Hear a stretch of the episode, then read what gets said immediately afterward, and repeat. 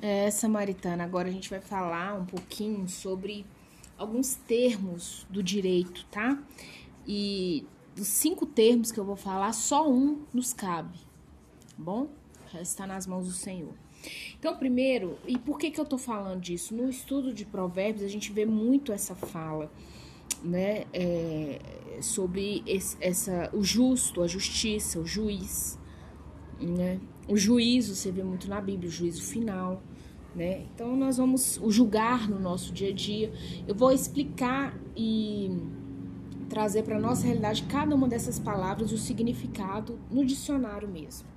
Então, quem que é o justo? Né, nós estamos fazendo o estudo de provérbios, a gente ouve muito esse termo justo.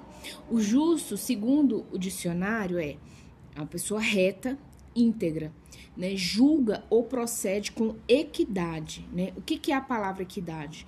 Julgamento justo, né, é, é uma igualdade de direitos, de direitos, tá? Então, equidade não é igualdade, mas dentro da equidade você tem a igualdade de direitos.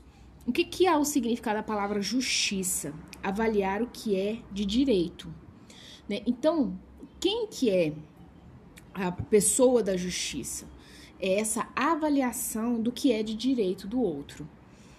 O que, que é o juízo, gente? O juízo é o processo ou efeito de julgar, né? Então, o juízo é o processo ou efeito de julgar.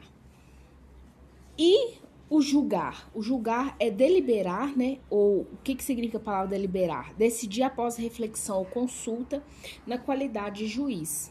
Então, quem pode julgar mesmo e sentenciar, inclusive, é só um juiz, porque ele vai deliberar, ele vai decidir após ele refletir, fazer consulta, né, consultas ou reflexões, né, na qualidade de juiz. Então, só o juiz pode julgar.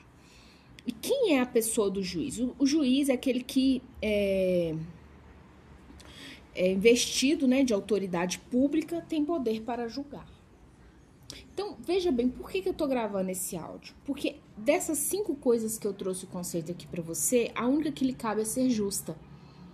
Porque você não é a justiça, você não. É claro, assim, que você é, vai ter condições de avaliar o que, que é de direito ou não, mas eu tenho batido nessa tecla. Para nós é muito mais interessante saber dos deveres do que do direito, samaritana. Se você é uma pessoa que sabe dos seus deveres, dificilmente você vai precisar acionar a justiça. Entende? Se eu sei quais são os meus deveres a serem cumpridos, um exemplo.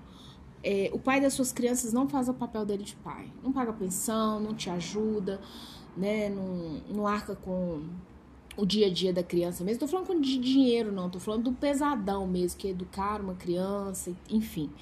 É, não te cabe ficar fazendo né, essa avaliação que é de direito. Essa justiça de ficar avaliando que é, é direito do meu filho, isso e aquilo outro. Claro, se você quiser entrar na justiça, é um problema seu, cada um tem uma visão. Eu tenho a visão que a criação de um filho é uma sociedade entre o homem, a mulher e Deus. E uma sociedade com Deus, gente, é uma benção, mas uma furada ao mesmo tempo. Porque, assim, é uma benção porque nada vai faltar. Você pode comer só pão, samaritano, mas você não vai faltar. Não vai faltar. Mas o outro lado, para a parte que não cumpre, aquele, né, aquela sociedade, Deus vai fazer o balancete. Deus não é perna manca. Deus não fez o ser humano para ser uma perna manca. Aquele que faz de bobo, né, que levam a vida de qualquer jeito, depois ela vai ter que prestar contas a Deus. Então, esse lugar de justiça não cabe a você. Eu vou fazer justiça com as próprias mãos. Isso não lhe cabe, ok? Juízo é o, processo ou o efeito de julgar. Você também não é uma pessoa para fazer juízo sobre aquela pessoa, né? Eu declaro aqui que você é inocente, eu declaro aqui que você né, é culpado. Você não é essa pessoa que vai trazer o efeito, né, o processo, o efeito de julgar alguém. Então, o juízo é uma parte também que não te cabe. O juízo ele cabe a Deus. O juízo eterno, o juízo final, o juízo dos homens, de Deus, cabe a Ele, não a você. Tá? Então, esquece isso. O julgar, gente, piorou piorou. Maldito o homem que fica julgando outro homem. Jesus fala assim: é, com a mesma medida que você medir, você vai ser medido. Isso aqui ele está falando de julgamento. Com a mesma medida. Sabe por quê? Quem conhece o fundo do coração do ser humano? Nem eu, nem você, samaritano.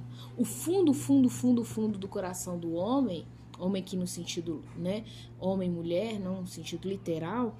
Quem conhece o fundo do coração do homem é o Senhor.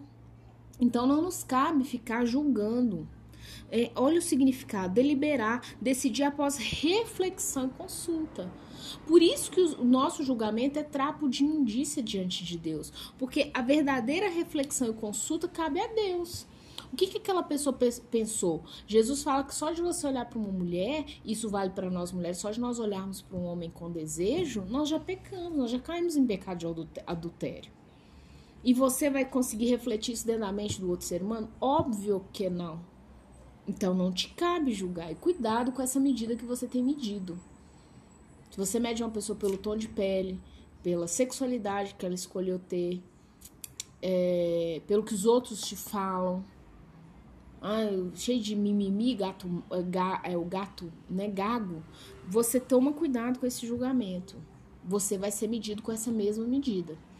E o juiz, então, nem se fala, gente. Olha quem é o juiz, é a pessoa investida de autoridade pública. Pública, tem poder para julgar.